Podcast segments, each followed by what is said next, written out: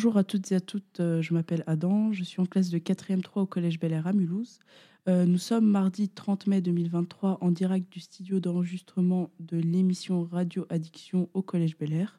Je vais vous présenter un podcast avec mon ami euh, Romain que je laisse se présenter.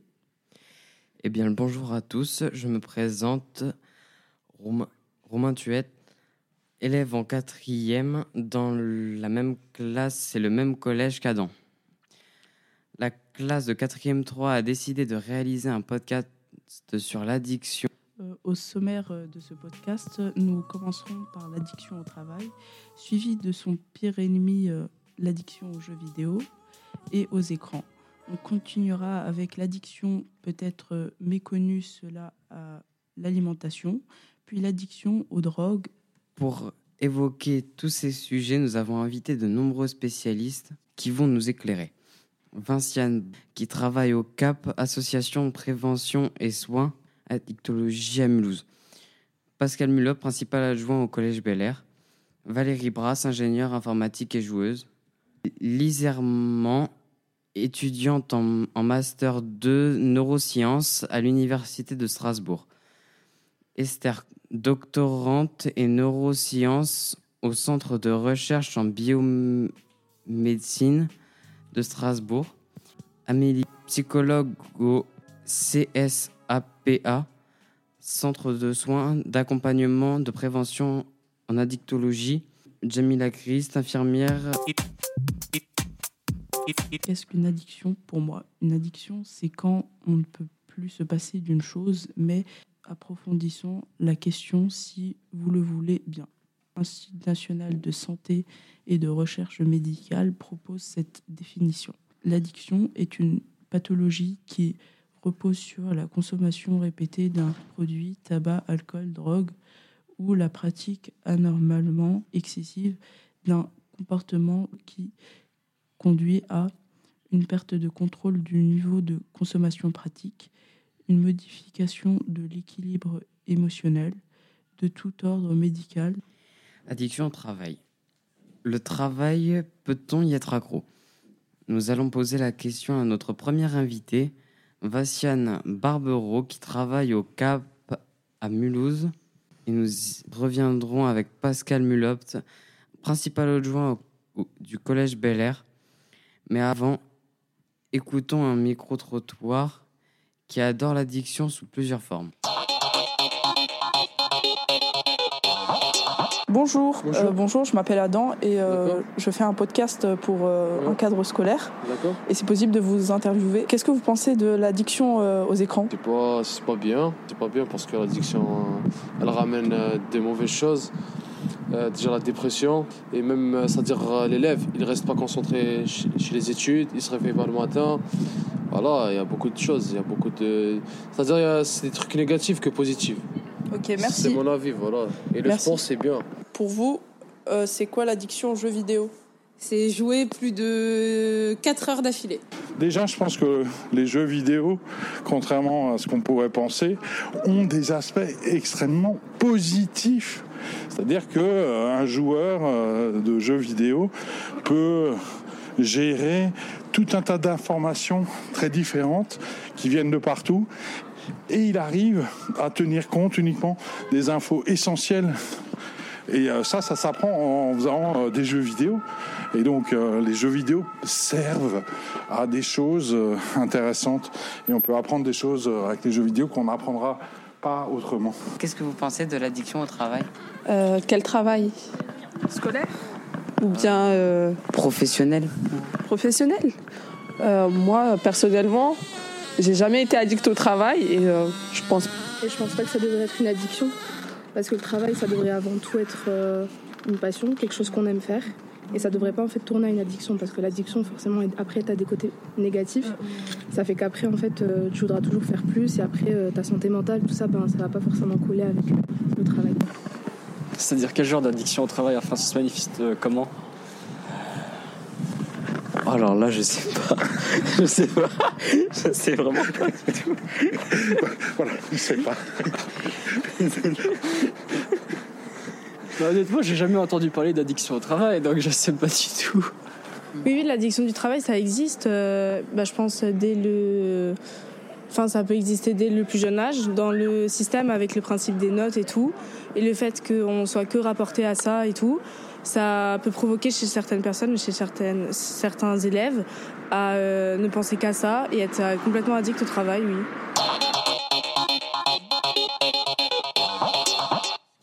Vous venez d'entendre un micro-trottoir qui a été réalisé à Mulhouse en mars 2023. Commençons tout d'abord par le groupe qui a travaillé sur l'addiction au travail.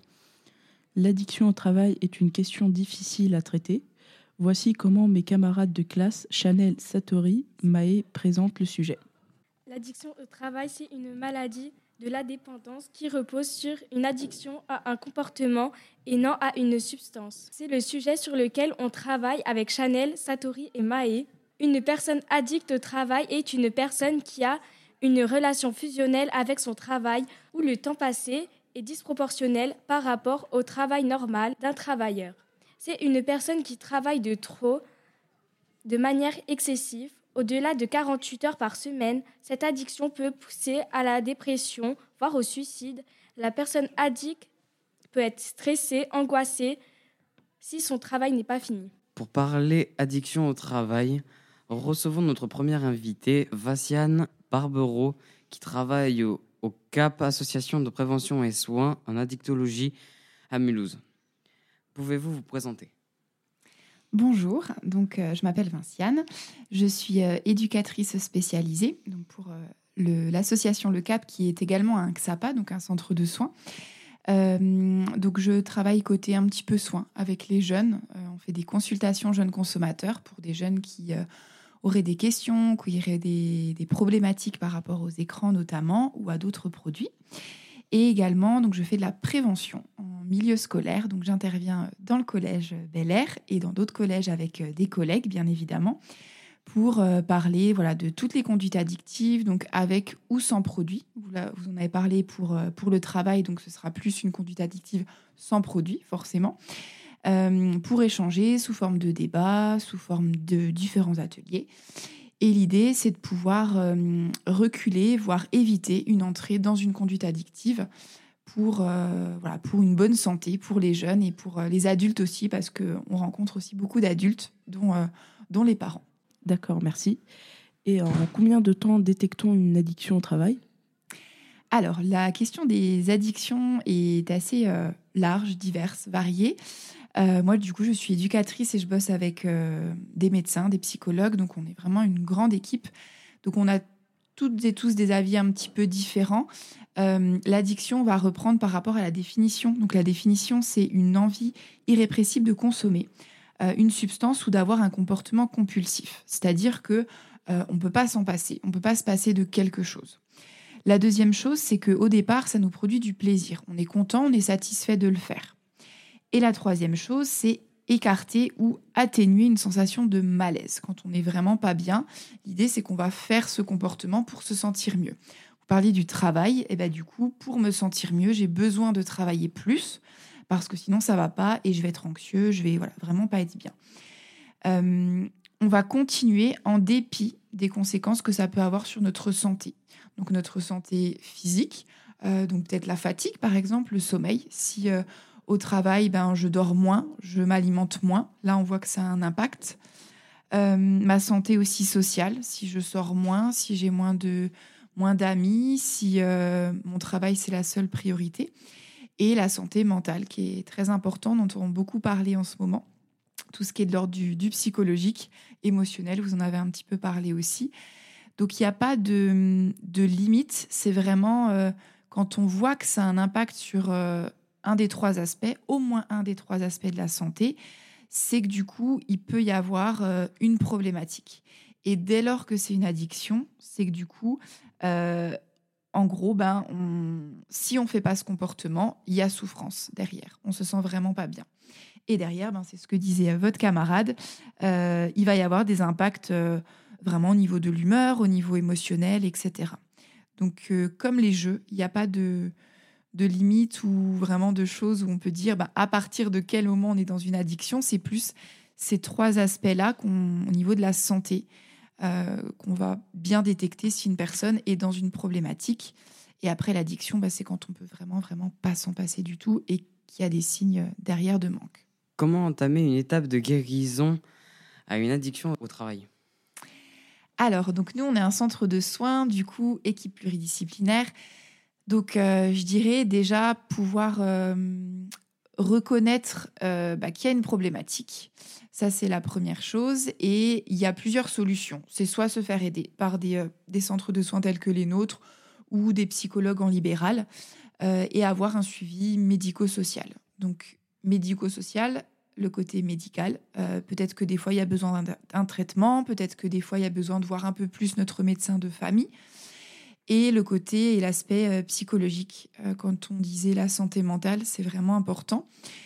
Après, il y a des personnes qui arrivent à s'en sortir aussi euh, seules par des activités autres que le travail, par des loisirs, par de la remise en question, par le fait peut-être de, de se détacher aussi un petit peu de, de l'activité qui prend beaucoup, beaucoup de temps. Euh, par la cuisine, par plein plein d'activités. Souvent, on, en parle avec les jeunes. Qu'est-ce que vous aimez faire euh, comme activité, comme loisir? Donc, c'est s'accrocher à quelque chose, un objectif et des choses que qu'on apprécie, avec ou non un suivi médico-social. Euh, faudra-t-il un soutien psychologique à quelqu'un souffrant d'une addiction au travail? Je pense que ça dépend le degré, entre guillemets, euh, et de la personne. Il y en a qui arrivent euh, très bien à prendre du recul, peut-être être, euh, arrêté à un moment donné, comme il y en a qui n'arrivent pas. Donc chaque personne est différente, leur environnement est différent aussi. Donc on préconise en tout cas qu'il y ait un suivi par un psychologue ou un professionnel de santé.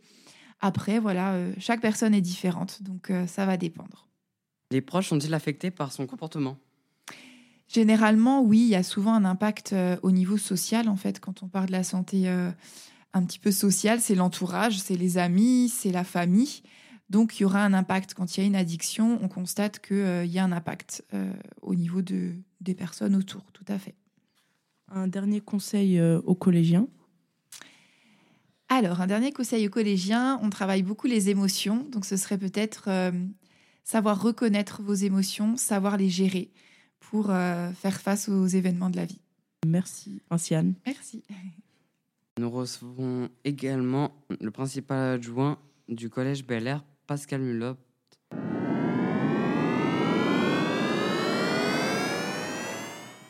Bonjour, euh, monsieur. Monsieur Mulopt, bonjour, principal adjoint du collège. L'addiction au travail, euh, comment on en arrive-t-on là? Comment on arrive à l'addiction au travail Alors c'est assez compliqué puisque on a, on, a du travail qui est incompressible sur l'année scolaire et puis, euh, puis euh, voilà, on arrive à peu près à 54 heures de présence au collège dans la semaine, plus du temps de travail sur le week-end, des choses qu'on n'a pas terminées, qu'on ramène à la maison parce qu'il faut lire des, des, des, arrêtés, des circulaires, des notes de service. Et après, effectivement, comment, euh, Comment on en arrive là C'est parce que tout simplement, bah, c'est du temps euh, qu'il faut consacrer aux élèves. Après, effectivement, il y a le, phénomène réseau d'éducation prioritaire qui est aussi euh, important, mais euh, c'est difficile de le réduire, clairement. En combien de temps détecte-t-on une addiction au travail? Je ne sais pas si on peut dire qu'on détecte l'addiction au travail. Je pense qu'à un moment, on est tellement dedans qu'on ne s'en rend plus compte. Ou alors on s'en rend compte effectivement euh, quand on rentre tard chez soi, que sa compagne euh, euh, nous, fait la remarque et puis qu'on se rend compte que petit à petit, effectivement, ça devient de plus en plus prégnant et de plus en plus contraignant. Comment entamer une étape de guérison à une addiction au travail? Je cherche toujours la solution. Je l'ai pas. Ok. Faudra-t-il un soutien psychologique? À quelqu'un souffrant d'une addiction au travail Je pense en, toute honnêteté que oui. Alors moi, je suis pas encore là-dedans pour le moment, mais c'est des choses effectivement qui m'ont déjà traversé l'esprit. Et puis, euh, je suis invité régulièrement par, euh, par ma compagne, effectivement, à y réfléchir, ouais. pour essayer de trouver une solution à comment, comment réduire ce temps. Vous considérez donc comme quelqu'un d'addict au travail? Je me considère clairement comme quelqu'un d'addict au travail, oui. Les proches sont-ils affectés par euh, son comportement? Alors, actuellement, non, parce que j'ai un fils qui est très grand et qui fait des études, donc je, je- voilà, il, est, il est loin. Euh, ma compagne a à peu près les mêmes horaires que moi, donc on, on s'y retrouve. hein. Moi, je suis au collège à 7 h, je repars vers 19 h. On a à peu près les mêmes horaires, donc il n'y a, pas d'impact en fait sur, euh, sur, sur ma vie familiale. Si ce n'est que des fois, les week-ends, effectivement, quand je ramène du travail, ça a un impact. quoi. Un dernier conseil aux collégiens pour éviter l'addiction au travail. Aux collégiens Aucune idée. Je ne sais pas si les collégiens peuvent être addicts au travail, peut-être se mettre moins de pression, peut-être. Voilà, et puis euh, ouais, se mettre moins de pression. Merci. D'accord, merci. Monsieur Mulopt. Pensez-vous que pour arrêter l'addiction au travail, il faudrait ralentir la charge de travail donnée Alors la, ralentir, c'est assez compliqué parce que sur une journée, voilà, le matin, on arrive, il n'y a personne dans le collège, donc on peut travailler sur nos, dossiers. Par contre, dès que les élèves arrivent, effectivement, là, il y a plein d'autres choses qui arrivent, professeurs, élèves, enfin, il y a plein de choses à gérer. Et puis en fin de journée, bon, on- quand les élèves s'en vont, on arrive de nouveau un petit peu à se concentrer sur son travail, et puis là, on, travaille jusqu'à 19h. Après, euh, je ne sais pas trop comment, pour le moment, euh, réduire ce temps. Je ne sais pas. Je réfléchis et pour le moment, j'ai pas de solution. Eh ben, je vous conseille d'aller voir l'infirmière scolaire. Conseil d'amis. D'accord. je pensais pas à l'infirmière scolaire, je pensais. J'irais peut-être la voir.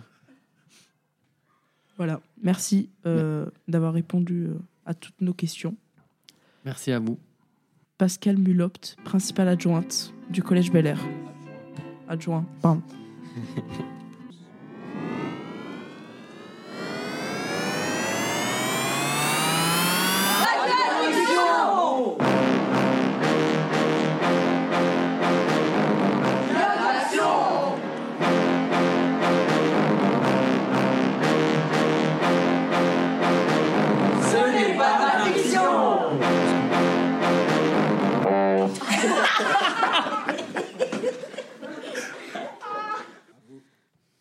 Addiction aux jeux vidéo et aux écrans.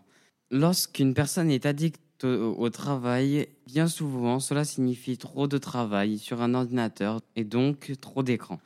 Une autre addiction aux écrans a émergé depuis quelques années, l'addiction aux jeux vidéo. Mais celle-ci, contrairement aux idées reçues, reste rare. Est-ce vrai, Vinciane Barbereux, au, du CAP? Effectivement, euh, l'addiction aux jeux vidéo a été considérée ben, comme une addiction euh, depuis quelques années.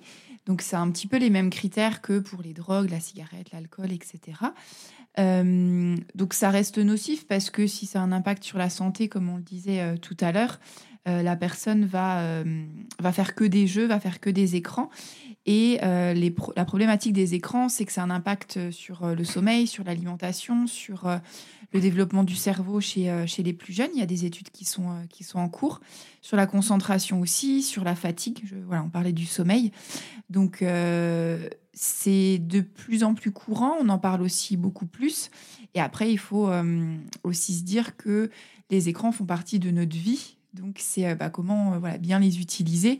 Donc, aujourd'hui, oui, on a un petit peu plus de personnes qui vont avoir des usages problématiques, pas forcément une addiction, mais des usages problématiques euh, au niveau des écrans, où du coup, voilà, il y aura des impacts, un peu comme on disait au, au niveau du travail. Il y aura des impacts sur la santé.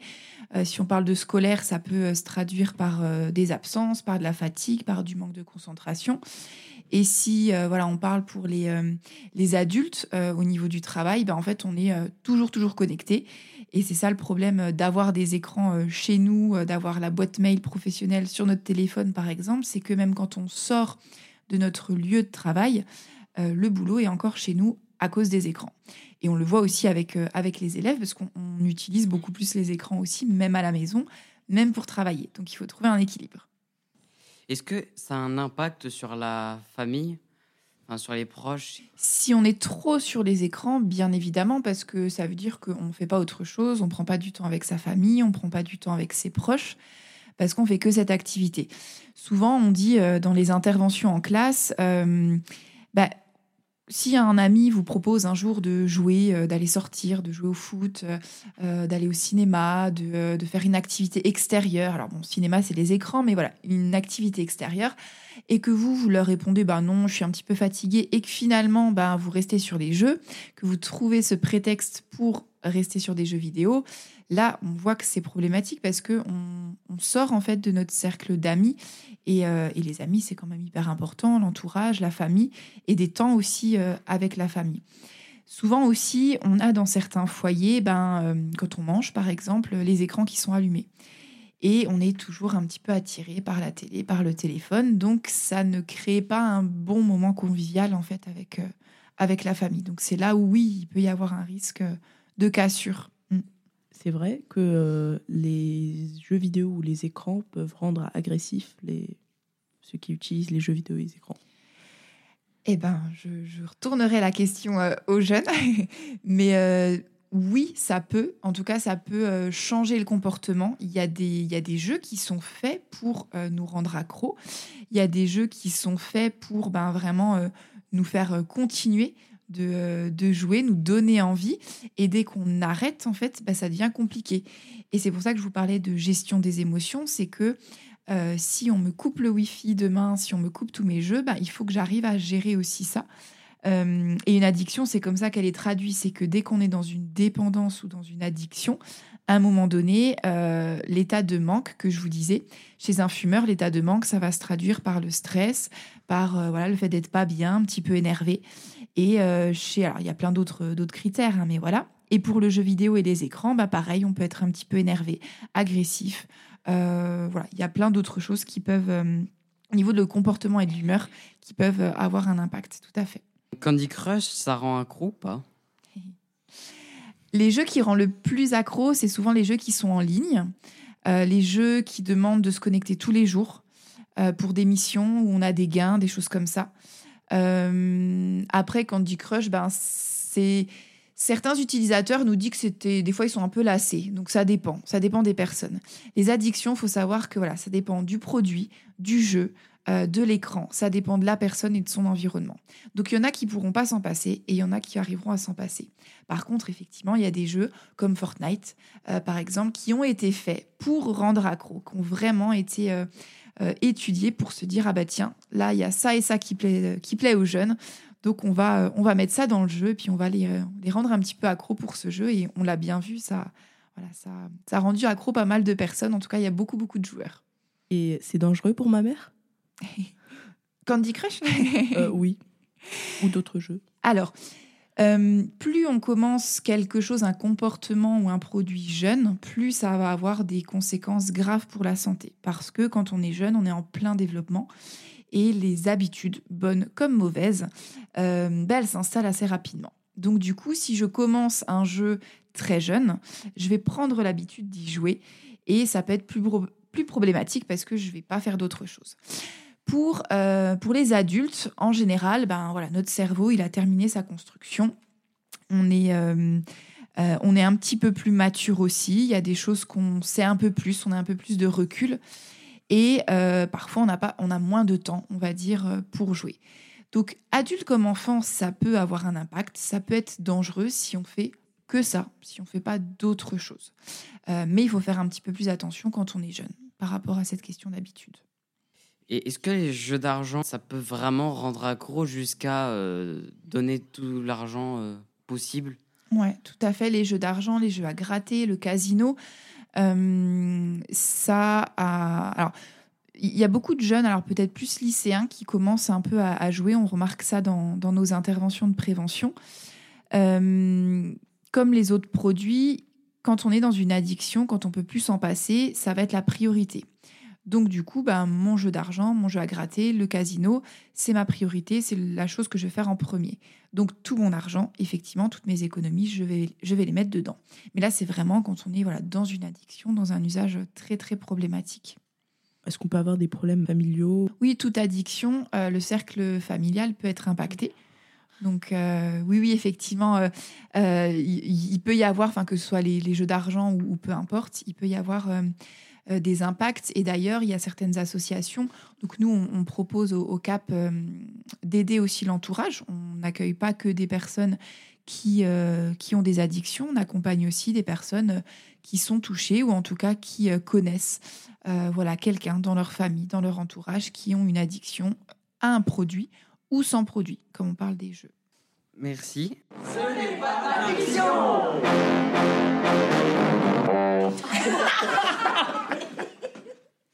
Et euh, comment on peut euh, vous contacter ou accéder euh, à l'association du CAP, euh, Vinciane Barbero Alors, euh, il y a plusieurs moyens. Donc, on a un compte Instagram qui est donc cap, CAP, euh, le tiré du bas, able, donc A-B-L-E, 68. Donc, ça, c'est notre compte Instagram qui est vraiment à destination bah, des jeunes, des parents, des professionnels.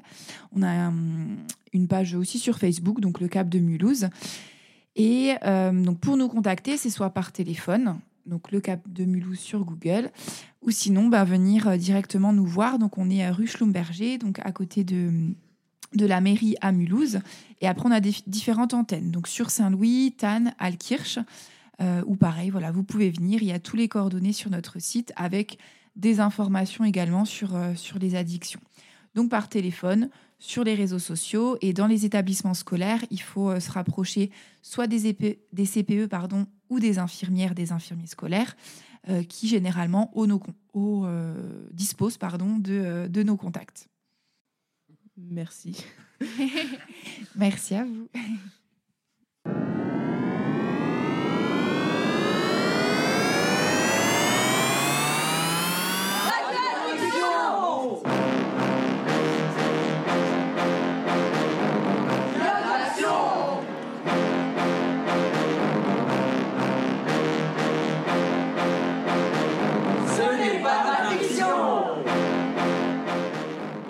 Vous êtes bien sur euh, la radio addiction en direct du Collège Bel Air où presque nous recevons les motivés jeux vidéo et écrans. Euh, qui êtes-vous? Bonjour, je m'appelle Noah. Je vais vous présenter le sujet euh, des addictions aux jeux vidéo. Alors, les addictions aux jeux vidéo sont plus, je trouve, présentées vers les, enfants vers les 12, 13 ans, 14 ans. Mais en soi, les addictions peuvent être aux jeux vidéo peuvent être touchées par n'importe quel type d'âge, à 30 ans, 20 ans, 10 ans. Les symptômes qu'il peut y avoir, ce sont euh, d'hygiène de vie. Par exemple, se doucher, euh, lavage de dents, aussi problèmes familiaux. Euh, On va moins sortir, on va moins voir sa famille, voilà. Aussi scolaire ou travail, tout dépend de l'âge. Par exemple, moins de travail à la maison, des énervements. On a aussi le sommeil, manque de sommeil, parce qu'on est arrivé sur les écrans. Aussi, il y a des jeux vidéo qui rendent plus accro que d'autres. Des jeux vidéo qui vont nous pousser à, à aller tous les jours dessus. Euh, League of Legends, où il y a un système de classement. Et si tu atteins un certain niveau, ben, si tu joues pas tous les jours, des fois ils vont te faire baisser. Ça te pousse à, euh, à aller tous les jours sur le jeu. Pourquoi vous avez choisi ce sujet et pas un autre? Parce que des jeux vidéo, j'y suis souvent confronté tous les jours, j'y joue et, et du coup ça m'a donné envie et ça me fait plaisir de parler sur ce sujet-là. C'est quoi le League of Legends? Euh, League of Legends, c'est un jeu euh, euh, plus de stratégie. C'est quoi ton jeu préféré? En ce moment, c'est Minecraft. C'est un jeu assez connu euh, donc, qui, qui renforce la créativité et j'aime ça. Qui nous fait pousser notre imagination très loin. Merci. Euh, Octave, tu as un revue de presse à ce sujet. Nous tenions à vous faire part d'un article de presse paru dans un magazine, Epsilon, du mois de mars 2023, qui proposait un dossier sur euh, la génération jeux vidéo. Bonjour, euh, je m'appelle Octave Moutier, élève au Collège Bel Air. Je vais vous lire un article qui parle de la dépendance reste rare. Quelle dépendance entraîne réellement les jeux? Le terme addiction ne fait pas consensus, c'est plutôt l'expression trouble de l'usage des jeux vidéo qui est employée, explique Emma Boussande, pédopsychiatre. Deux raisons à cela. Le phénomène reste rare, selon une méta-analyse en 2021, qui regroupait 53 études dans 17 pays. Moins de 2% de la population mondiale serait concernée. Et la notion de dépendance est très difficile à établir. Les phénomènes tels que le besoin de jouer tous les jours pour l'effet de manque prépondérant dans les addictions aux substances sont rarement rencontrés dans les jeux vidéo. Et cela même chez les personnes présentant l'usage problématique et intensif. Détaille Joël Bilieu, professeur de psychologie à l'université Lausanne, qui suit de ce sujet depuis 2004 et participe aux études de l'OMS. Merci. Deux groupes de la classe ont voulu présenter cette addiction. La plupart des gens qui jouent aux jeux vidéo sont des jeunes de 10 ans à 17 ans.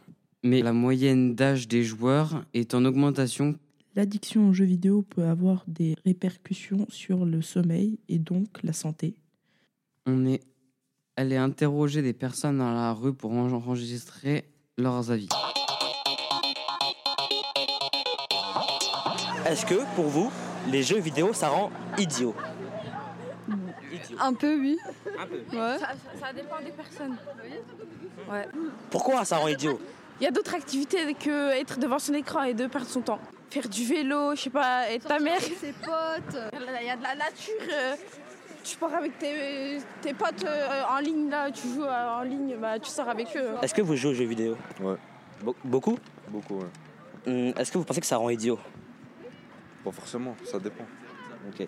Vous pensez que euh, c'est que pour les garçons les jeux vidéo? Non, ça peut être pour les filles ou pour les garçons. Euh, Est-ce que vous pensez que les joueurs professionnels aux jeux vidéo sont vraiment addicts? Pas addict, je pense que c'est- que, c'est- que, que c'est juste une passion. Ah, ah. Une gameuse aussi. Alors, euh, est-ce que vous jouez aux jeux vidéo? Oui. Moi non. Oh que oui. À quel type de jeux vidéo principalement? Euh, bac à sable et gestion. Ah, et est-ce que vous pensez que les jeux vidéo sont uniquement pour les garçons? Non. Ah bah non. Clairement pas. On a le droit aussi, les filles. Ouais, c'est vrai. bah clairement. Euh, est-ce que vous pensez aussi que ça abîme les yeux, l'écran? Alors, la lumière bleue des écrans, oui. Mais comme de toute manière, maintenant, on a les gestionnaires d'écrans bleus, enfin de lumière bleue des écrans, bah, il n'y a plus de problème. mieux qu'avant, ouais. Il suffit de les installer et puis il n'y a plus de soucis. C'est mieux qu'avant, bah. Dernière question. Est-ce que vous pensez que ce n'est que pour les enfants, les jeux vidéo? Euh, non plus, non. Non, non. J'ai passé 30 ans et puis mon père, c'est un gros geek aussi. Il a passé 60, lui. Donc, Ah euh, bah oui. Ouais, ouais. Famille de geek. Bah merci. Merci. Bah, bon courage, hein, Bon courage. Merci, au revoir. Est-ce que vous pensez que les, jeux, que les jeux vidéo, ça abîme les yeux? Euh, bah comme tout. Comme les écrans du Comme euh, tous les écrans, pas forcément les jeux Est-ce que vidéo. ça abîme les yeux Oui. Oui, mais comme tout. Oui, ça abîme les yeux. rend idiot. Ok. Est-ce que vous pensez que les jeux vidéo rendent violents? Non. Non. C'est pas vrai. Ça dépend Ça de dépend l'édu- quel jeu. Ça dépend de l'éducation. Non, Ça dépend de l'éducation, Voilà. j'allais le dire. J'ai joué à GTA 5 toute ma vie, j'ai écrasé des ça. grosses. M'est jamais rien arrivé, j'ai écrasé des grosses toute ma vie sur GTA. Est-ce que vous pensez qu'un jour, on pourra soigner l'addiction aux jeux vidéo? Non. Non, non. Bah non. Ah non, C'est c'est l'addiction empire. Mais c'est pas, c'est pas une maladie ou quoi la- la médecine fait toujours des progrès. Mais la médecine de quoi, gros? Ils ont Euh, plein d'autres problèmes à régler, va te donner un médicament Faut pour, juste que euh, l'éducation elle soit stable et que l'enfant il soit pas toute la journée sur les jeux et qu'il écrase pas des grosses sur GTA. Euh, Est-ce que vous pensez que les joueurs professionnels aux jeux vidéo sont vraiment addicts? Bah c'est leur métier. Bah, de l'argent, logique. Bah c'est leur Il y en a métier. qui arrêtent. Ouais, mais je serais c'est pas Eh, mais toi, ça compte toi, c'est leur métier. Honnêtement, à mon avis, s'il n'y aurait pas les sous, ils auraient déjà arrêté depuis longtemps. S'il n'y avait pas les sous, ils auraient déjà arrêté depuis longtemps. Ouais, ouais, exactement. Il y en a, ils Tant se forcent paye, à euh, jouer parce qu'ils sont forts et euh, c'est pas une addiction. Voilà. Est-ce que les jeux vidéo donnent un aspect positif sur le cerveau?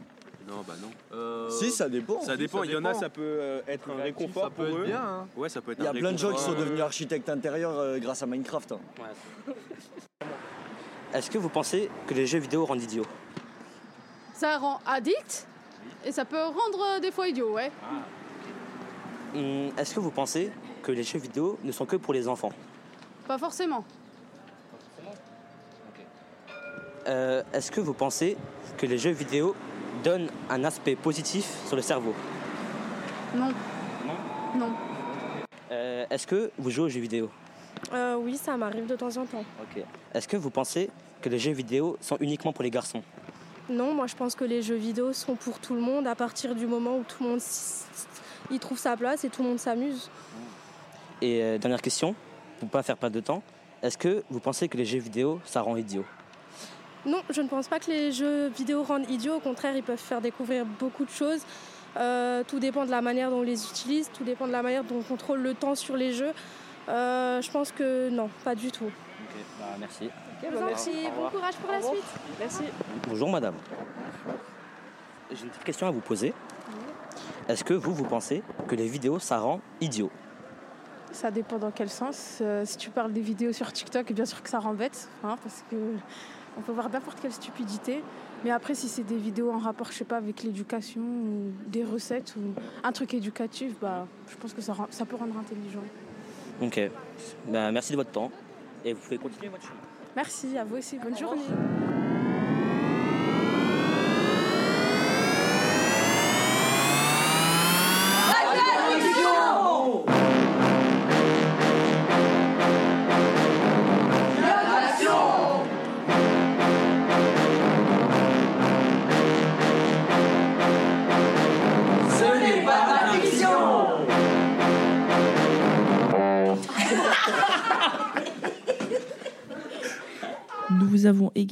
Interviewé Valérie Brasse, ingénieure informatique et joueuse sur ce sujet.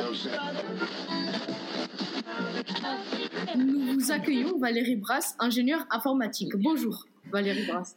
Bonjour à vous. Euh, Pouvez-vous vous présenter? Alors oui, en effet, donc je suis ingénieure informatique, ça c'est ma, ma formation, et euh, je suis euh, aujourd'hui euh, donc mon métier c'est formatrice et animatrice euh, d'animation d'initiation au numérique. Donc dans le cadre de Graines de Tech, qui est euh, une entreprise que, que j'ai créée. Et donc là, on fait de l'initiation numérique euh, pour les jeunes qui ont entre 4 et 104 ans, donc à peu près toutes les ok. tranches d'âge. Et aussi, juste une question, c'est où Graines de Tech? Ah, alors Graines de Tech, c'est à Saverne. Donc c'est euh, dans le nord de l'Alsace, à la limite de la, de la Moselle. Et on fait donc euh, on fait, des- on fait de la robotique, on fait de la création de jeux vidéo. L'idée c'est qu'on joue, mais qu'on va aussi programmer des jeux vidéo. Ok. Euh, quel est votre jeu préféré Et vous pouvez nous expliquer de quoi s'agit-il?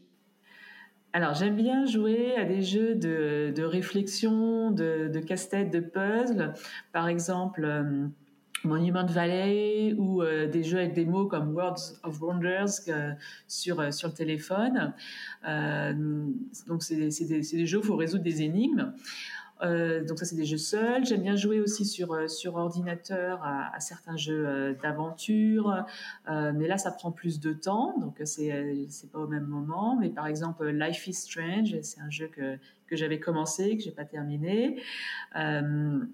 Il y a un jeu qui s'appelle Hue, H-U-E, qui est un jeu sur les, sur les couleurs. On doit, on doit résoudre des énigmes euh, qui se fait sur ordinateur. Et puis j'aime bien les jeux euh, à plusieurs, euh, par exemple en console, comme Mario Kart ou comme euh, Overcooked ou Tricky Towers. Donc certains sont compétitifs, on joue les uns contre les autres, et puis d'autres sont collaboratifs, on joue ensemble. Combien de temps passez-vous jouer par jour approximativement? Alors, c'est euh, c'est pas régulier. Je joue, comme dit, je joue sur téléphone quand j'ai euh, quand j'ai un- quand j'ai un peu de temps sur des, des jeux euh, qui durent pas trop longtemps. Euh, après, dans le cadre de Graines de Tech, euh, je joue avec certains certains jeunes du club, euh, euh, surtout les mercredis et les samedis. Euh, donc, on va dire une heure par jour en moyenne, mais c'est c'est vraiment euh, irrégulier. Limité. et puis il n'y a pas de limite. Oui, ça dépend de- des possibilités. Avez-vous euh, l'esprit euh, co- très compétitif ou, ou non, pas trop? Euh, oui, j'ai l'esprit compétitif, j'aime pas perdre. Euh, donc c'est vrai que dans, dans, dans Tricky Towers, euh, on, on essaie d'être le plus rapide, dans euh, Mario Kart de- aussi. Enfin, voilà. Évidemment, c'est plus, plus marrant de gagner que, que de perdre. Pourquoi jouez-vous aux jeux vidéo? Qu'est-ce qui vous plaît dans Alors déjà, l'idée c'est que ça soit du, du plaisir, si possible, euh, selon les, enfin, selon les moments et selon les jeux, ça va être de la détente ou de penser à autre chose euh, que ce que je faisais euh, avant. Après, c'est sympa de jouer à plusieurs parce que ça permet de s'amuser à plusieurs. Donc, comme on a dit les, les Mario Kart par exemple, ou Tricky Towers. Et puis tout ce qui est jeu de réflexion, bah, ça permet de faire fonctionner les neurones et c'est euh, bah, le, côté- challenge, défi. euh. donc c'est à la fois la compétition contre soi euh, dans les jeux de challenge, la compétition avec les autres euh, dans les jeux à plusieurs. Euh, bah, c'est surtout de s'amuser et de faire des choses ensemble. Vous vous considérez comme addict aux jeux vidéo? Alors non, je me considère pas comme addict aux jeux vidéo et euh, a priori il y a très peu de gens qui sont addicts. Euh, Quand on parle vraiment d'addiction au sens médical euh, aux jeux vidéo, euh, puisqu'on parle vraiment d'addiction, donc l'OMS qui est l'organisme mondial de la santé parle d'addiction.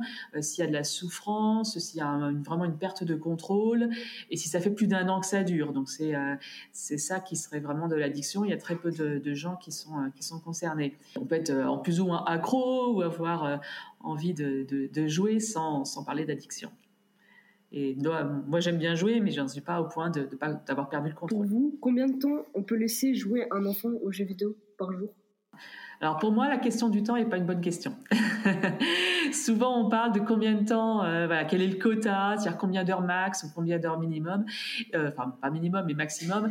Euh, je pense que c'est pas tellement une question de temps, ça va être plutôt ce qu'on fait pendant qu'on joue aux jeux vidéo et surtout ce qu'on fait pas pendant qu'on joue aux jeux vidéo. Donc si ça empêche de dormir, si ça empêche de faire les devoirs, si ça empêche de voir les copains euh, en vrai, si ça empêche de faire du sport, euh, ça va être trop. Euh, que ça soit une heure ou que ça soit cinq heures. après, si c'est on joue et on s'amuse, on, on, retrouve les copains, on s'amuse en ligne ou à plusieurs, on fait comme dit des jeux de réflexion, c'est du temps qui est bien passé c'est une question d'équilibre. Donc pour moi, il n'y a pas de, quantité euh, à définir. Il ne faut pas dire euh, maximum deux heures ou trois heures ou cinq heures. Euh, c'est du temps pour s'amuser sans, sans manger du temps sur autre chose. Je vous laisse avec mon camarade Samuel, notamment appelé Samsam. Est-ce que vous pensez que les, jeux vidéo, ça rend, ça rend violent? Bonjour Samuel, Samsam.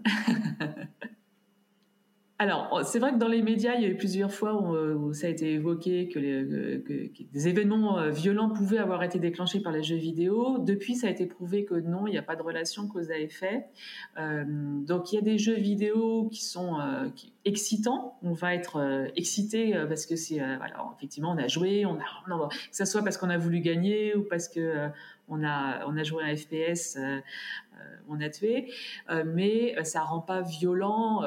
L'effet, disparaît au bout d'un quart d'heure, quelques minutes. Ça rend pas violent en, termes de personnes. Et les, exemples de, de violence qu'il y a eu, on a découvert que c'était plutôt des gens qui étaient violents par nature et qui du coup jouaient à des jeux violents et pas le contraire. Donc, donc l'idée que les jeux rendent violents, ça a été, ça a été interrompu. Vous avez dit de 4 à 104 ans? De 4 à 104 ans, oui, oui. Alors pas que sur les jeux vidéo, mais sur le numérique, oui. Ah, il y, a des gens de 104 ans, ils jouent aux jeux vidéo? Oh, Il y a des gens qui jouent aux jeux vidéo. Alors les jeux vidéo, c'est très large. Hein. Les jeux vidéo, c'est euh, y compris les jeux sur téléphone. Donc euh, euh, vous pouvez peut-être pas... Je sais pas si vous avez votre mamie qui joue à Candy Crush, par exemple. C'est du jeu vidéo. c'est pour dire que sur, la, sur les téléphones, il y a, y a des jeux. et en fait, les retraités ont plus de temps que les gens qui travaillent. Donc en fait, les retraités cherchent aussi à jouer euh, euh, sur leur téléphone. Souvent, c'est une téléphone ou une tablette qu'ils ont plutôt qu'un ordinateur ou une console. Mais effectivement, ils jouent, euh, ils ont envie de jouer aux jeux vidéo. Mais c'est pas forcément du, Doom ou ce genre de choses. Après, faut penser que les gens qui ont 90 ou 100 ans aujourd'hui, bah, ils ont eu, ils avaient 20, 20 ans ou ils ont été plus jeunes. À l'époque, il y avait déjà des jeux vidéo. Donc maintenant, il y a des jeux vidéo à tout âge et des joueurs de jeux vidéo à cet âge. vous pensez, c'est quel type de jeu vidéo qui énerve euh, le plus? Ah bah c'est les jeux, il faut être euh, dans, dans, le, dans, le, dans la réaction, faut euh, plutôt les jeux de tir, hein, les, les, FPS que ce soit, je sais pas moi, des Overwatch ou euh, euh, des, des, jeux, des Valorant, ou, euh, je crois que Valorant avait été cité. Donc ceux-là, effectivement, ils vont, ils vont exciter parce que il va falloir, il va falloir réagir vite. Mais encore une fois, c'est une excitation. Ça va disparaître après au bout d'un, au bout d'un certain temps. C'est comme quand on fait un match de foot, hein, où il va falloir courir pour aller marquer un but. quand on sort du match, on est tout excité. Ou un match de, de sport, une compétition de sport, n'importe laquelle. donc ça, c'est une excitation C'est pas de la violence. Est-ce que vous êtes déjà beaucoup énervé sur, un jeu vidéo au point de casser des choses? Au point de casser des choses, je ne crois pas. Mais après, euh, oui, on, s'énerve, on, peut s'énerver si on n'arrive pas à résoudre quelque chose. Euh, donc pas forcément que dans les jeux euh, qu'on vient de citer, les jeux de tir, mais on peut avoir une énigme qu'on n'arrive pas à résoudre, on s'énerve et, on fait un geste qui peut peut-être casser quelque chose. je n'ai pas souvenir que ça me soit arrivé vraiment, mais mais ça peut. J'ai peut-être fait, je sais pas, balancer ma tasse de café, c'est possible. je me rappelle pas. Est-ce que les jeux vidéo peuvent, peuvent faire baisser les notes à l'école? Alors, ça va pas être directement les jeux vidéo qui vont faire baisser les notes, mais évidemment, euh, les notes vont baisser à l'école si on travaille moins, et euh, ça peut être parce que euh, on joue aux jeux vidéo qu'on travaille moins. Donc ça, mais ça, ça va encore une fois, ça va être vrai avec n'importe quelle activité si elle se fait à la place du temps qu'on doit passer pour pour travailler. Donc il faut il faut effectivement faire attention, toujours une question d'équilibre dans des activités qu'on fait. Et c'est vrai avec le sport, et c'est vrai avec le fait de sortir avec les copains, c'est vrai avec tout. Donc on peut avoir les, jeux vidéo qui font baisser les notes à l'école si on fait que ça. Donc il ne faut pas faire que ça, évidemment. Est-ce que tout le monde peut jouer aux jeux vidéo? Oui, comme j'ai dit, moi je, je, prends les gens de 4 à 104 ans, après c'est pas les mêmes jeux. Euh, on a, faut faire attention à quel jeu, à quel âge. Euh, il y a le, il y a le PEGI qui est, qui est, là pour expliquer à quel âge euh, on peut jouer à certains jeux. Il faut faire attention. Normalement, on joue pas à GTA euh, quand on est mineur, on joue pas à certains jeux euh, trop violents quand on est enfant, etc. Donc, on, tout le monde peut jouer, mais les, premiers âges doivent être accompagnés. Euh, donc on doit jouer à plusieurs. C'est pour ça que c'est plus sympa de jouer à plusieurs au début. Après, au bout d'un moment, euh, on sait jouer et on sait jouer, mais il faut jouer à certains jeux, pas n'importe lesquels. Et pas n'importe comment. Après, c'est euh, le jeu en ligne avec des inconnus. Il faut faire attention, sinon on risque de se faire cyberharceler. Enfin, on peut avoir comme ça des, des, des conséquences. Mais bon, normalement, c'est ça se contrôle, enfin, ça se gère. Moi, j'ai une question. Euh, est-ce que euh, les jeux vidéo, c'est un milieu euh, sexiste, voire machiste? Vrai qu'il n'y a que des garçons, là. Alors, en termes de joueurs de jeux vidéo, en fait, on est à moitié-moitié. Il y a autant de filles que de garçons qui jouent à des jeux vidéo. Hein. quand on a Il y a une enquête qui est faite tous les ans par le CEL, qui est le syndicat des exploitants des jeux de loisirs. Par contre, après, dans l'e-sport, euh, il y a plus de garçons que de filles parce qu'on est dans de la compétition. Et c'est pour ça qu'il y a des structures qui, euh, accompagnent euh, les filles, donc des équipes que de filles, pour leur dire vous pouvez y aller. Donc, il y a des filles aussi dans l'e-sport et qui sont très, qui sont très bonnes. Et, et après, dans le, le, monde, on va dire, professionnel de la création de jeux vidéo ou autour du jeu vidéo, ah, c'est, je dirais, comme dans le monde de l'informatique en général, hein, puisque créer un jeu vidéo, c'est de l'informatique, il y a plus de garçons que de filles. Et on essaye de changer ça. Parce qu'évidemment, on pourrait avoir plus de filles. Ok, ok. Et du coup, est-ce que dans l'e-sport, vous pensez que c'est normal qu'il y a une catégorie avec des filles et une catégorie avec des garçons? Non, je pense qu'on ne devrait pas les séparer. Euh, je ne pense pas que ça soit. Après, c'est peut-être pas. Euh, c'est peut-être toutes les filles n'ont pas forcément envie de jouer au même jeu, mais je trouve ça un peu bête de faire des, des catégories séparées. C'est pas comme le sport où il y a une différence physique sur un certain nombre de sports, c'est même pas vrai dans tous les sports d'ailleurs. Il faudrait pouvoir jouer ensemble, mais à condition de se respecter entre joueurs. Hein. Et ça, c'est vrai entre garçons, entre filles entre garçons et filles. C'est quoi le tout premier jeu vidéo auquel vous avez joué? Le tout premier Le tout premier jeu vidéo? Alors là, c'est euh, moi j'avais euh, moi, je suis pas très jeune, hein, donc j'avais, euh, j'avais au début des petites consoles, les, les alors c'était avant les Game Boy, mais des petites consoles de jeux. il y avait des jeux qui s'appelaient comme Donkey Kong, par exemple. Je sais pas si vous avez entendu parler, qui se jouaient donc sur ces petites consoles qui étaient en noir et blanc. On avait euh, deux trois boutons, et après il y a eu les Game Boy. Euh, donc j'ai souvenir de Donkey Kong comme un des premiers jeux de ce type en fait. Et après, quand j'étais étudiante, comme je disais, euh, j'ai joué à Doom euh, sur ordinateur. C'était les années 90, hein, c'était le début des réseaux informatiques. Donc, euh, dans le campus de mon école d'ingénieur, on pouvait jouer à plusieurs en multijoueur sur plusieurs ordinateurs à Doom. Et est-ce que vous jouez à GTA Alors moi non, je joue pas à GTA. J'y ai vu jouer parce que mon, mon, fils y joue de temps en temps, mais moi j'y ai pas joué. Ah, je laisse la place à Noah du coup. Bonjour. Bonjour Noah. Comment c'est Pour vous, vous pensez quoi de l'addiction aux jeux vidéo? Quand ça arrive, c'est grave, il faut l'accompagner, mais ça arrive très peu souvent. Et on a tendance à utiliser le mot addiction euh, dans des cas qui ne sont pas de l'addiction. C'est des gens qui ont envie de jouer beaucoup, euh, mais qui ne sont pas malades. Il faut faire attention. Euh, l'addiction, normalement, c'est euh, plutôt euh, quand quelqu'un prend de la drogue, où il y a une substance. Dans le jeu vidéo, il n'y a pas de substance. Est-ce que pour vous, il y a des jeux vidéo qui rendent plus addicts, genre qui nous donnent plus envie de jouer à des jeux vidéo que d'autres?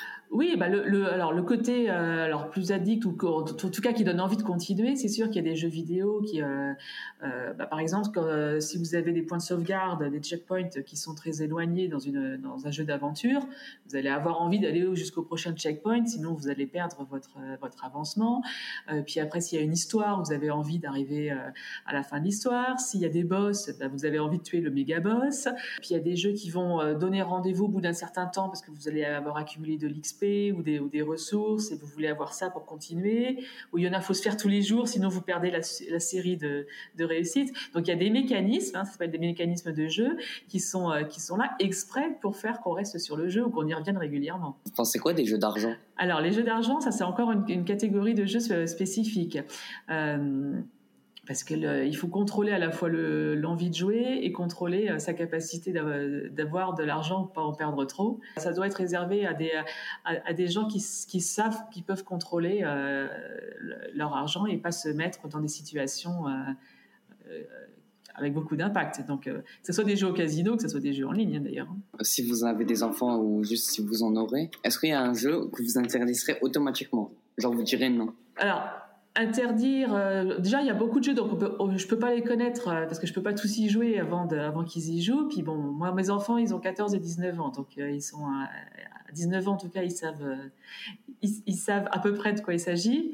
À 14, euh, ça dépend. Ma fille est juste à côté, c'est pour ça que je dis ça. Mais euh, il y a des jeux, je vous disais, il y a le PEGI qui est là pour ça, hein, pour, euh, pour dire qu'il ne faut pas jouer à certains jeux euh, avant tel âge. On a parlé de GTA, c'est vrai que GTA, il y a des choses où il vaut mieux quand même pas y jouer euh, trop jeune. ça, ça, ça, présente des, des, côtés du monde qui ne sont pas forcément de la vie réelle, qui ne sont pas forcément les, les, plus positifs. après, il y a des jeux qui peuvent être violents, il y a des jeux qui peuvent être montrer, on va dire, l'être humain sous, son, sous un angle plutôt négatif. Euh, donc euh, il vaut mieux euh, ne pas y jouer trop jeune si on n'a pas déjà appris un peu à quoi ressemble la vie, à quoi ressemblent les bonnes choses, les, choses plus, difficiles de la vie. Et puis bon, il y a le côté cauchemar, d'images violentes pour les, plus jeunes. Donc, je n'irai pas interdire, mais si j'entends qu'ils jouent à certains jeux, bah, je, cherche déjà à en savoir plus, à savoir ce qu'ils y trouvent, à regarder avec eux. Enfin, moi, j'ai découvert League of Legends en regardant euh, avec mon fils à quoi, ça ressemblait, euh, Overwatch, euh, voilà, différents jeux. GTA, je l'ai vu, il, il, y a joué aussi, mais euh, j'ai pas interdit. Après, on en a, on en a parlé. L'idée, c'est d'en parler, c'est pas de contrôler, c'est d'en parler. Est-ce que vous avez déjà joué à un jeu d'horreur? Si oui, lequel? Et est-ce que vous aimez ce type de jeu? Moi, l'horreur, c'est pas trop mon truc, hein, mais que ce soit les films, les livres ou les jeux, donc euh, c'est non. Il se trouve que non, les jeux, les jeux d'horreur, non. Mais comme dit, parce que que ce soit les films ou les livres, l'horreur, c'est pas trop. Euh, ça me plaît pas plus que ça, non. mais imaginons, est-ce que vous avez déjà aidé quelqu'un dans votre entourage ou je sais pas à sortir de l'addiction? Si oui, comment vous avez vous avez fait pour l'aider alors non, je n'ai pas rencontré de personnes qui soient addictes. Comme dit, pour moi, c'est très, c'est très rare. Après, euh, l'idée, et c'est ce que je fais avec Grain de Tech de façon générale, c'est de... Parce que quand on joue aux jeux vidéo, ça peut être, euh, si on, au point d'en être addict ou d'en faire trop, c'est peut-être parce qu'on... Euh, c'est ce qu'on connaît le plus en fait, et donc euh, bah, dès qu'on a un moment, on joue, puis c'est aussi un moyen d'être avec les copains, etc. Donc moi, ce que j'essaye de faire avec Renotech, c'est de montrer qu'il y a d'autres choses qu'on peut faire, que ce soit d'autres choses qu'on peut faire avec l'ordinateur, les consoles, etc. Ça peut être autour du jeu vidéo, donc euh, bah, c'est bien d'y jouer, mais c'est bien aussi d'en construire de s'amuser à en faire des jeux vidéo parce que tout le monde peut faire des jeux vidéo. Donc ça, ça permet de faire de faire autre chose que de, jouer tout le temps. Et, après, on peut, on peut jouer au jeu qu'on a construit, donc c'est sympa. Et, euh, et puis euh, de voir que si on cherche à jouer au jeu pour faire des choses avec les copains, il y a aussi d'autres façons de faire les choses avec les copains. Euh, donc l'idée, c'est de varier. donc moi, quand, quand, j'ai pas été sortir quelqu'un de l'addiction, mais quand on quand on me dit ou des parents me disent mon enfant il joue trop, je propose d'autres activités pour permettre de varier les activités et toujours en s'amusant, et ça peut être en lien avec le jeu vidéo, donc comme créer des jeux vidéo par exemple. du coup, j'ai une petite question aussi. Euh, c'est lequel le jeu où vous avez passé le plus de temps et euh, bah, environ combien d'heures? Ah. Alors, il y a, y a, un jeu, je ne pourrais pas dire ça, ça va difficile à quantifier. Quand j'étais étudiante, donc à l'époque où je jouais à Doom, euh, il y avait aussi un autre jeu qui était un jeu d'aventure, je me rappelle plus le nom. Euh, j'avais passé pas mal de temps parce que j'avais été jusqu'au bout du jeu, donc j'avais résolu tous les levels, tous les niveaux. Euh, et sinon, après, je dirais qu'à un moment, j'ai joué à Clash of Clans. Et le truc, bah, c'est qu'on y va tous les jours parce qu'après il faut, faut aller les récolter, faut rattaquer, faut et donc en fait euh, bon après j'ai fini par l'enlever du téléphone, d'arrêter d'y jouer, mais euh, je pense que celui-là si j'additionne toutes les fois où j'y ai joué, ça fait pas mal de temps aussi, mais je pourrais pas dire le nombre. N'y a-t-il pas une dérive commerciale euh, chez les développeurs et les producteurs de jeux vidéo? C'est-à-dire que quand on produit on essaye d'ennuyer le joueur pour qu'il sorte sa carte bancaire, genre, je sais pas, Clash of Clans, je sais pas si ça existe ça, mais enfin, où on paye pour éviter d'attendre 8 heures ou 24 heures pour se construire euh, un char euh, ou je sais pas quoi. Euh, Est-ce que c'est pas insupportable ça, cette, cette dérive commerciale où le développeur du jeu vidéo essaye d'ennuyer le joueur pour l'inciter à payer? Alors, je peux, je peux pas parler pour, pour tout, mais je sais qu'il y a eu des jeux où ils ont, euh, ils ont essayé de faire qu'il fallait payer pour avoir certains packs d'accessoires ou certaines compétences qui, qui aidaient à gagner. Et en fait, la communauté des joueurs a réagi euh, parce que ça favorisait ceux qui payaient par rapport à ceux qui payaient pas. Et donc, ça a été contré par les joueurs. Et donc, le jeu euh, a, arrêté de faire ça.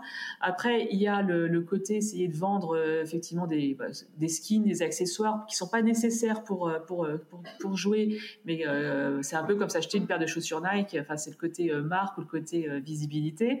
Euh, mais ça, ça va pas être en ennuyant. Après, ça il y a plein de jeux, il y a plein de façons de faire. Je sais pas si c'est une dérive générale, on peut pas parler de dérive générale. C'est quand même un, monde artistique, donc c'est quand même un monde où il y a y, a, y, a, plein de choses qui sont faites pour la beauté, j'ai envie de dire, du, euh, du jeu et pas purement commercialement. Donc il y a forcément des aspects commerciaux. Euh, mais je pense pas que ça soit une dérive générale parce que la, la communauté des joueurs aussi a, dirais, va, va, bannir les jeux qui sont, qui sont trop, trop orientés commercialement. Hein. Vous avez toujours été dans le jeu vidéo, euh, sinon, est-ce qu'au début, les jeux vidéo, quand vous y jouez pas euh, à n'importe quel âge, je sais pas, bah, ça vous faisait peur Peut-être vous me disiez, ouais, ça va peut-être me rendre radique, ça va peut-être. Euh... Vous avez eu totalement confiance quand vous avez commencé Alors, euh, alors, j'ai pas toujours été dans les jeux vidéo, donc dit, j'ai joué euh, plutôt euh, quand j'étais étudiante. Après, euh, avec les téléphones, on y rejoue un peu plus. Et puis maintenant, j'y joue parce que c'est dans, mon métier. Mais alors, avoir peur d'être addict aux jeux vidéo, non, peur, c'est un grand mot. Après, c'est, vrai que j'entends surtout les peurs des parents par rapport à leurs enfants. Et ça, c'est quelque chose que bah, on s'inquiète toujours. Effectivement, est-ce que notre enfant va, va, va, dormir moins ou va avoir des mauvaises notes à l'école euh, à cause des jeux vidéo c'est, plus ça les peurs qu'on a. C'est plus par rapport à quelqu'un d'autre. Après, euh, par rapport à moi, je pense que j'ai jamais été à un point où j'avais peur d'aller trop loin. Donc, j'ai pas eu peur de jouer aux jeux vidéo. Alors du coup, j'ai une toute dernière question. Euh, c'est quoi le premier travail que vous vouliez faire dans votre vie? Le premier travail que je voulais faire? Alors moi j'ai fait des études d'ingénieur et j'avais envie de travailler dans les télécommunications. À l'époque, c'était euh, quand je dis à l'époque, c'était au siècle dernier. Hein. Moi, c'était dans les années 90. Euh, J'aimais bien c'était la nouveauté à l'époque technologique, euh, ce qui permettait de, communiquer. Internet commençait tout juste. Hein, quand j'étais en école d'ingénieur en 93, on avait les premiers, les premières connexions. Et donc voilà, j'avais envie de, travailler là-dedans. Et donc j'ai travaillé dans l'informatique. D'abord pour les entreprises et puis donc maintenant pour le côté plutôt pour tout le monde, tous les jeunes. Bon, bah, merci, hein, pour, merci d'avoir répondu. Merci. Merci encore à Valérie Brasse pour son interview et le temps qu'elle a bien voulu nous consacrer pour enrichir notre podcast. Si le monde entier pense parfois que, le, que les jeux vidéo rendent accro, rarement on, on range l'alimentation dans la catégorie addiction, mais s'alimenter peut aussi être dangereux.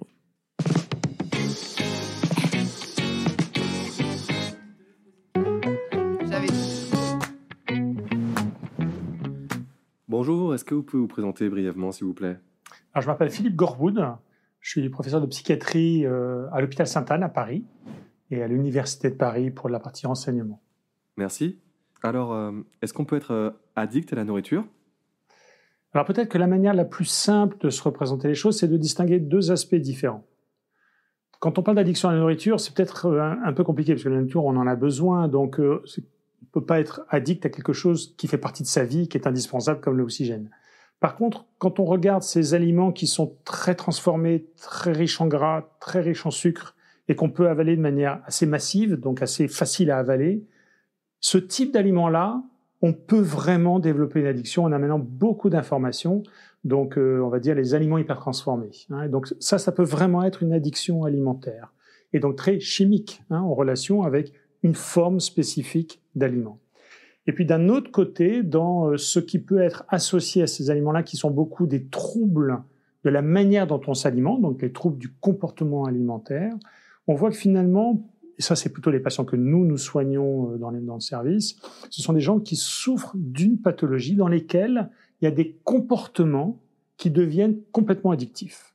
Et notamment quand il y a l'épisode de boulimie, le fait de se remplir très vite, en peu de temps, pour avoir cette sensation de soulagement de sa faim, ça c'est une modalité comportementale qui va avoir tendance à se répéter, qui va rendre pas bien quand on peut pas le faire, et donc se rapprocher de la notion de dépendance. C'est un peu pareil aussi avec l'autre versant de cette boulimie, qui est plutôt le vomissement au décours, qui soulage énormément, mais qui fait mal d'abord à la gorge, et puis qui, fait, qui rend la sensation de mal-être, qui va être soulagée par une reprise de la boulimie. Et cet aspect de cercle euh, vicieux de répétition du comportement, alors que pourtant ça crée de la souffrance, là on peut vraiment les représenter autour d'addiction comportementale.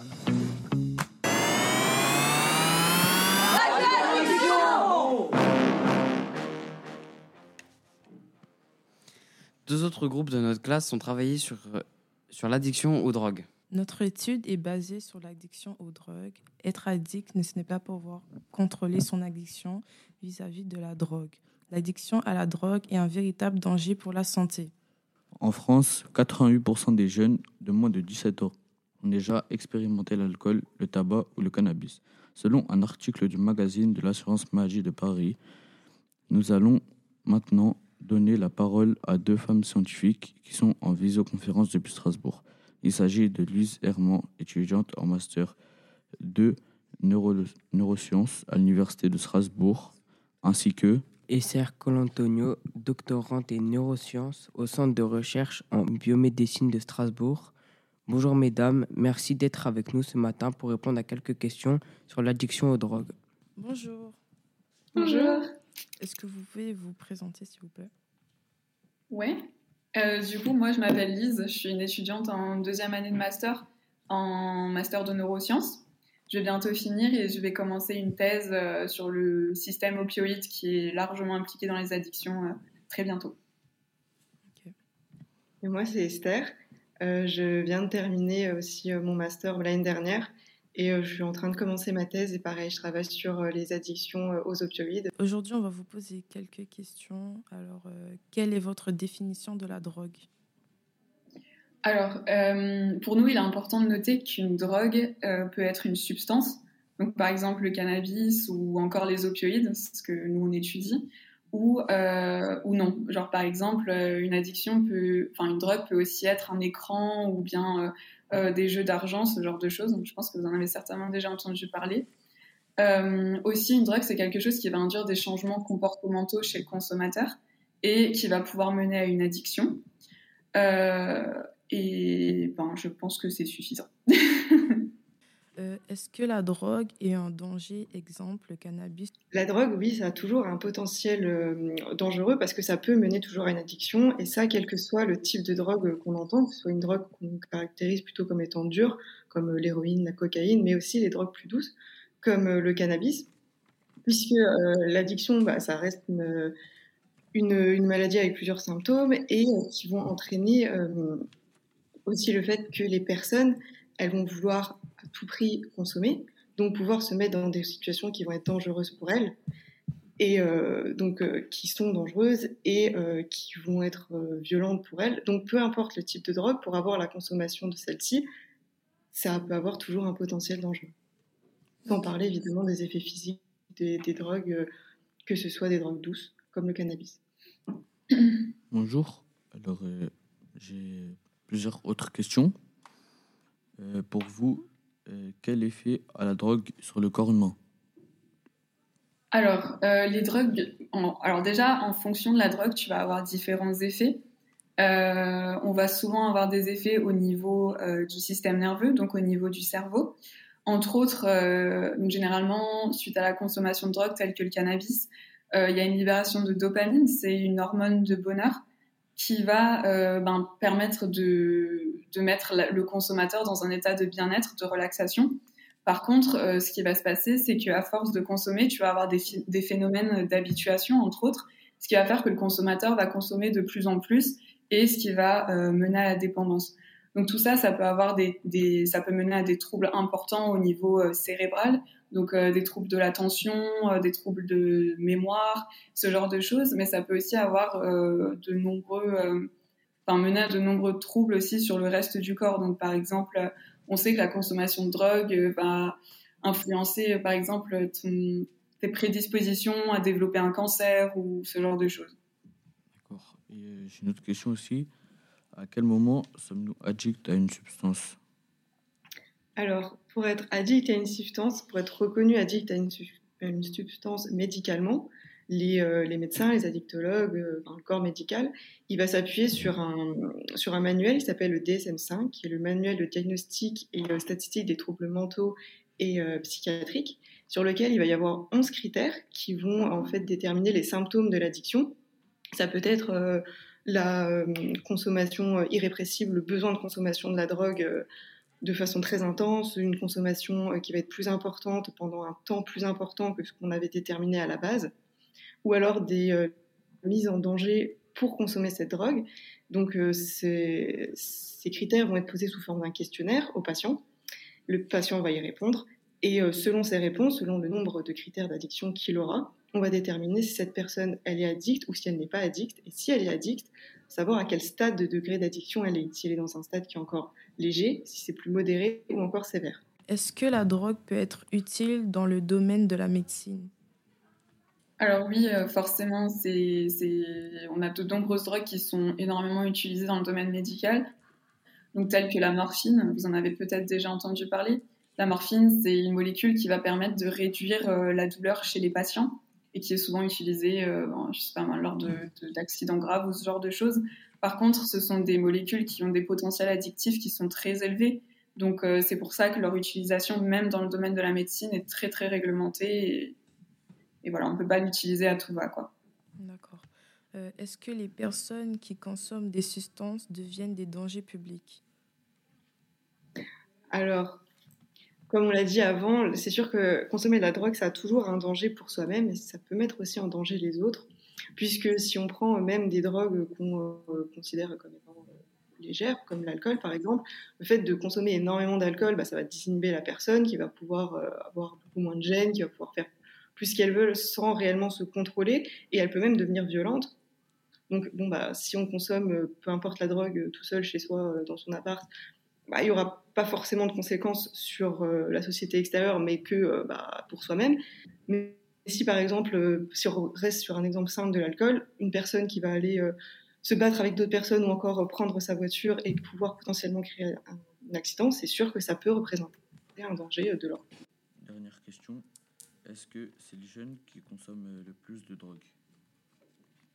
Alors, si on prend l'exemple du cannabis, euh, la tranche d'âge de personnes qui consomment le plus euh, cette, cette substance va de 18 à 64 ans, avec, quand j'avais regardé les chiffres, 15% de consommateurs hommes réguliers et 7% de consommatrices femmes régulières, ce qui est quand même assez important à l'échelle de la population. Après, les jeunes, euh, les jeunes très jeunes, euh, pas forcément plus au final, vu qu'on a pu euh, ju- justement regrouper toutes ces tranches d'âge pour aller de 18 à 64 ans. Euh, À partir de quand considérez-vous quelqu'un est addict Alors euh, ça, c'est comme on l'a dit juste avant, pour être considéré comme addict à, à- à quelque chose, on se réfère sur euh, le, le DSM-5. Donc, Les praticiens vont se référer sur ce document pour pouvoir euh, cibler le nombre de critères à laquelle euh, la personne euh, semble avoir répondu euh, oui, et donc déterminer si elle est addicte ou non à cette substance. Pourquoi ne faut-il pas fumer, d'après vous? Alors, c'est plus ou moins ce qu'on évoquait euh, au préalable. Euh, fumer, que ce soit uniquement de la nicotine ou autre chose, ça va induire une sensation de, de bien-être, de plaisir qui est assez brève, qui va avoir lieu au moment où ben, tu fumes ta cigarette. Par contre, cette sensation va très vite disparaître et pour compenser à ça, en général, les consommateurs vont avoir tendance à consommer de plus en plus, essentiellement dû à un phénomène d'habituation. En fait, tu vas devoir toujours compenser euh, le fait que ben tu de plus en plus envie euh, de toujours consommer plus. Donc déjà ce niveau, au niveau, euh, comment je peux dire, au niveau du système nerveux, tu peux très facilement tomber dans l'addiction. Après, au niveau périphérique, sur tous les autres organes, il y a aussi de gros impacts, que ce soit dans le développement, par exemple, de cancer de- du, pou- du poumon ou même autre, euh, de maladies cardiovasculaires, ce genre de choses. Euh, Enfin, en fait, fumer, ça impacte tout. Quel est l'élément qui déclenche le plus souvent l'addiction aux drogues? Alors, il y a énormément de facteurs qui peuvent euh, déclencher une addiction. Ça peut être, la- ce qui est très important, ça va être l'environnement dans lequel se trouve la personne. C'est-à-dire que, par exemple, si c'est une personne qui va avoir euh, vécu un traumatisme, que ce soit la, perte d'un proche, euh, une rupture sentimentale qui s'est très mal passée, à ce moment-là, elle peut avoir euh, besoin de trouver refuge, de s'évader de cette situation et donc commencer à consommer et pouvoir potentiellement perdre le contrôle de cette consommation et donc devenir euh, addict. Et donc ça, c'est l'environnement qui est très important. Ça peut être aussi bah, les fréquentations de la personne. Si la personne fréquente un groupe qui va la pousser à la consommation, qui va même valoriser euh, cette, euh, cette prise de risque, cette consommation, ça peut pousser euh, les gens à, consommer. Donc c'est l'environnement dans lequel se trouve la personne à ce moment-là qui va avoir un gros impact. Mais aussi une autre phase qui est très importante, c'est que on n'est pas tous égaux face à l'addiction. Et individuellement, on peut réagir de façon différente, et ça de façon physiologique, biologique. On réagit pas tous pareil, on peut avoir des prédispositions qui sont plus ou moins importantes. Ok. Bah, on a fini. Merci. D'avoir Bah, répondu merci à nos, à nos questions. Et merci d'être euh, rendu disponible pour notre podcast. Podcast, pardon. Pas de souci, merci. Bonjour, euh, quelle est votre définition de la drogue? Dangereux pour la santé. C'est de l'addiction, c'est euh, parfois ça peut aider et parfois ça peut faire du mal. Voilà. La drogue, Oui, la drogue. Qu'est-ce que c'est pour vous c'est une saloperie. C'est quoi la drogue du coup pour vous? Bah, pour moi, la drogue, du coup, c'est euh, quelque chose euh, à quoi on est accro. Donc, ça peut être euh, une drogue euh, dure, enfin, quelque chose qui, euh, qui est, euh, qu'on prend. Ça peut être une drogue euh, comme euh, la dépendance aux jeux vidéo. Enfin, ça peut être euh, quelque chose, en fait, euh, qu'on est dépendant et qu'on a du mal à, se, à s'en défaire. pas ça La drogue Oui, la drogue. Ben, c'est dangereux, c'est addictif, c'est mauvais. C'est quoi la définition de la drogue pour toi? Je sais pas. C'est Marine Le Pen. Quelle est votre définition de la drogue? Poison. Pas faux. Pas faux. Oui, poison, aussi. Est-ce que la drogue est un danger pour vous? Oui, clairement. ouais. Pour moi, personnellement, pas. Pas mais pour pour moi. les autres, oui. Pas pour moi, moi, j'en prends Pour pas, ceux quoi. qui en Mais prennent, pour la oui. société, tout court, oui. Tu consommes de la drogue? Non. Tu consommes de la drogue? Ah, moi, je touche pas à ça, moi. On sait jamais. Qu'est-ce que vous pensez des, des gens qui, qui se droguent? Ils sont des malades. Oui. Ah bah oui. Euh, c'est totalement vrai. Comment euh, vous pensez qu'ils pourraient arrêter? Bah, on un truc, un traitement. Traitement Oui. D'accord. Bah, merci beaucoup, monsieur. Bonne continuation. Euh, quelle est votre définition de la drogue? Du poison. Bonjour, que pensez-vous de la drogue? Quelle est bonne Est-ce que la drogue est un danger pour vous? Ouais. Ok. Euh, Est-ce que la drogue est un danger pour vous? Pour la société, oui. Et ben, du coup, pour moi aussi, ouais. Euh, Est-ce que pour vous, euh, c'est les jeunes qui consomment le plus de drogue? Je dirais que c'est mixte parce qu'il y a des jeunes et des plus âgés qui en consomment, donc euh, voilà. Est-ce que pour vous, c'est les jeunes qui consomment le plus de drogue? Pas forcément, non.